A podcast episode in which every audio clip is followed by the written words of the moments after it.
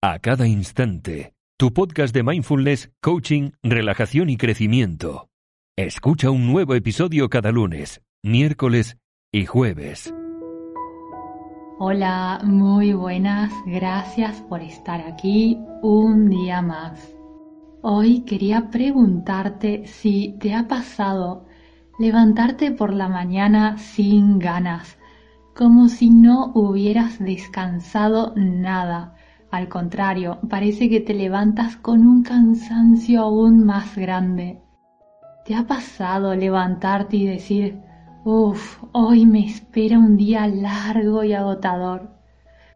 Porque sientes que tienes mucho por hacer, sientes que el tiempo se acaba y sabes que eso no te ayuda a tomar decisiones de manera adecuada y eficaz.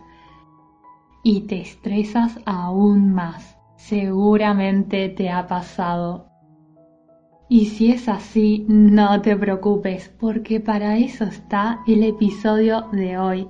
Hoy te daré siete pasos a seguir para que puedas lidiar con el estrés, para que puedas llevar una vida productiva y serena al mismo tiempo, que sí se puede. ¿Qué te parece? Empezamos. Y el primer paso es eliminar cosas.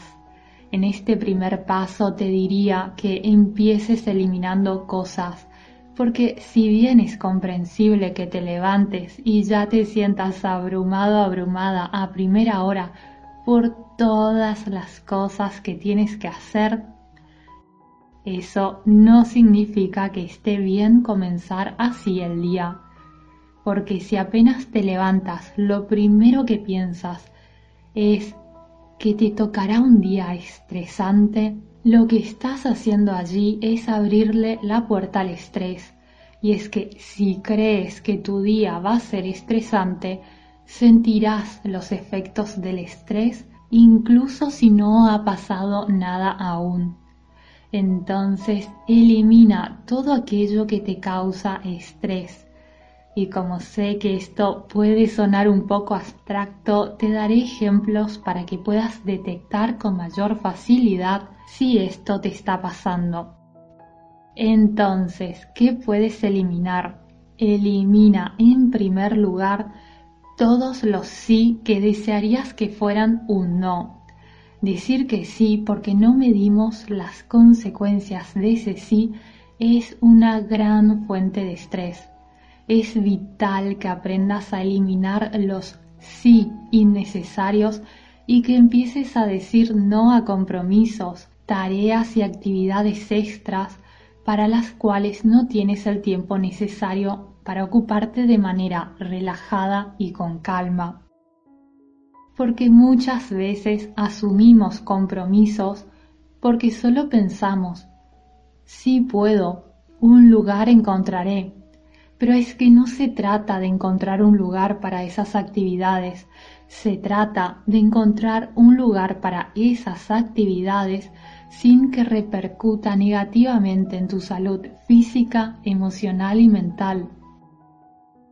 Claro que una manera vas a encontrar de hacer mil cosas, pero si esa manera implica que vas a descuidar aquello más importante y no vas a tener tiempo para ti, Simplemente comprende que no puedes hacer mil cosas a la vez.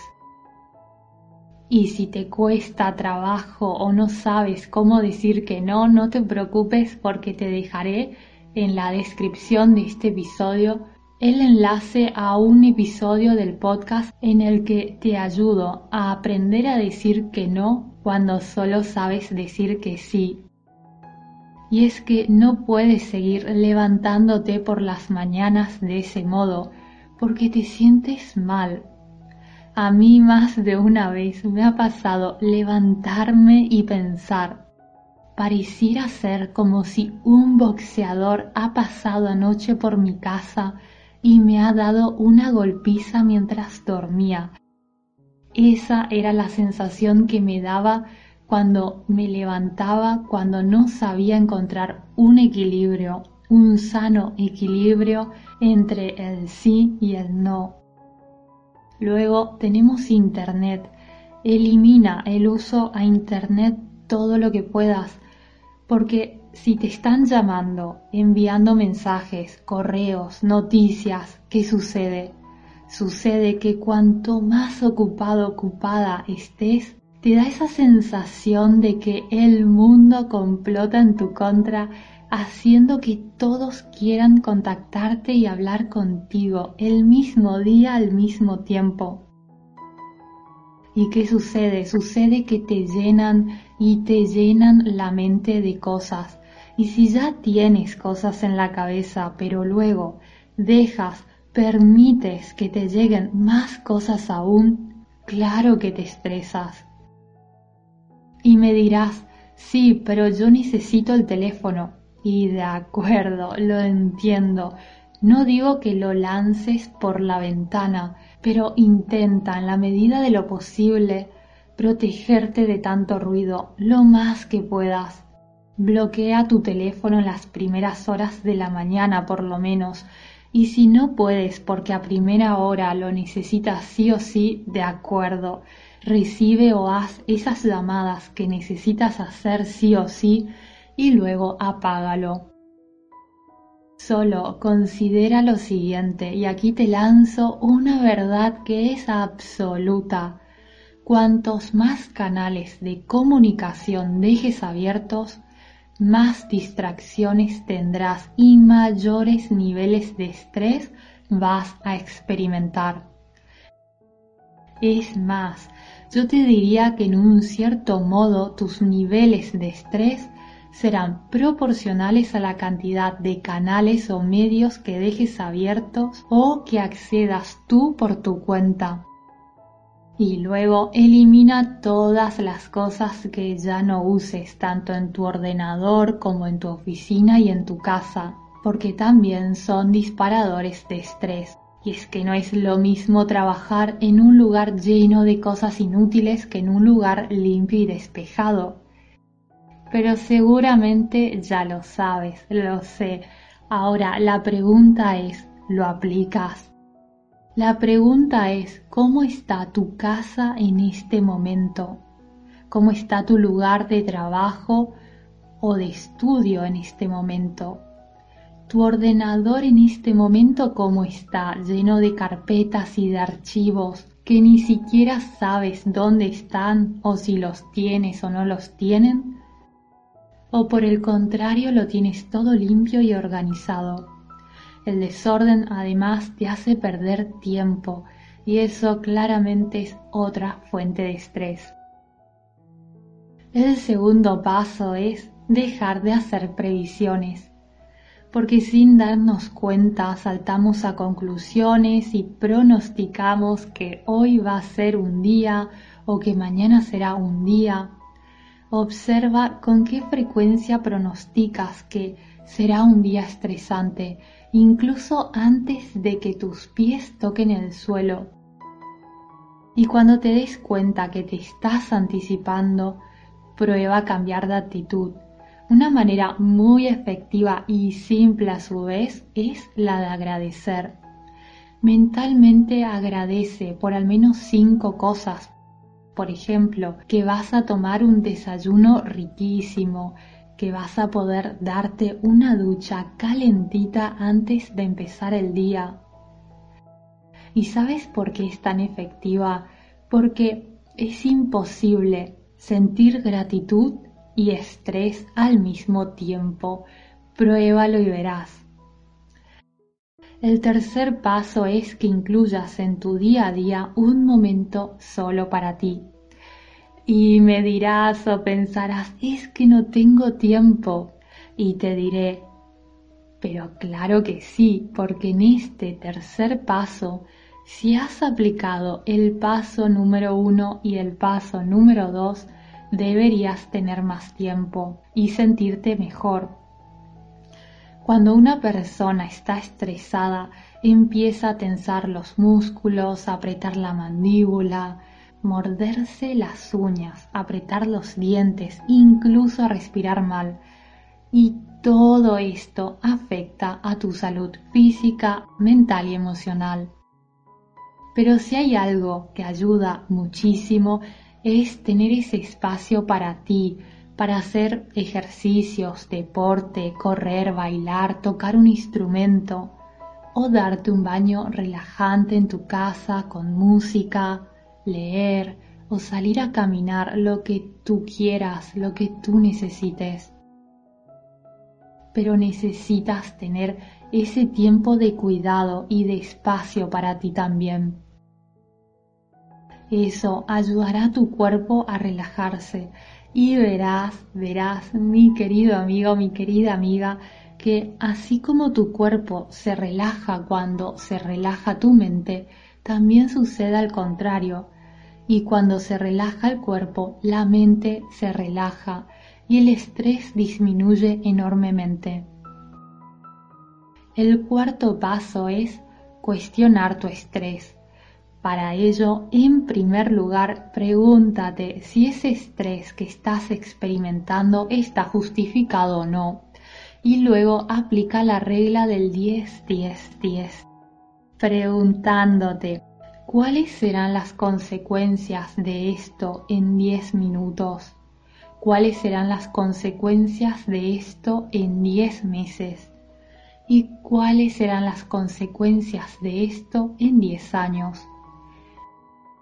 Esto, hacer esto te ayudará a tener una imagen a largo plazo, porque por más estresante que sea algo en este momento, darte cuenta de que en 10 meses eso que tanto te está abrumando, enfadando, agobiando o estresando, en 10 meses no tendrá absolutamente ninguna importancia, es sumamente reconfortante y te ayuda a poner los pies en la tierra y ver la situación de manera más calma y objetiva. Hacer esto nos ayuda a tomar distancia de la situación y todo se vuelve menos estresante. El quinto paso es evitar las siglas PPP que están por perfeccionismo, pesimismo y procrastinación. Recuerda que el perfeccionismo no existe. Está muy bien que quieras hacer las cosas lo mejor que puedas, pero si persigues el perfeccionismo, por un lado te estresas más porque te pierdes en detalles irrelevantes y esto a su vez te hace perder mucho tiempo y por otro lado el perfeccionismo podría paralizarte y evitar que tomes acción. Y eso te lleva a procrastinar y así te das cuenta que no estás avanzando o no al paso que te gustaría y de consecuencia te vuelves pesimista, lo que a su vez hace que salga a la luz tu crítico interno a decirte que lo estás haciendo mal, que cómo puede ser que aún sigas en lo mismo y a reprocharte cosas y un largo etcétera. Por eso, recuerda mi querido amigo, mi querida amiga, de escapar de la sigla PPP, perfeccionismo, pesimismo y procrastinación.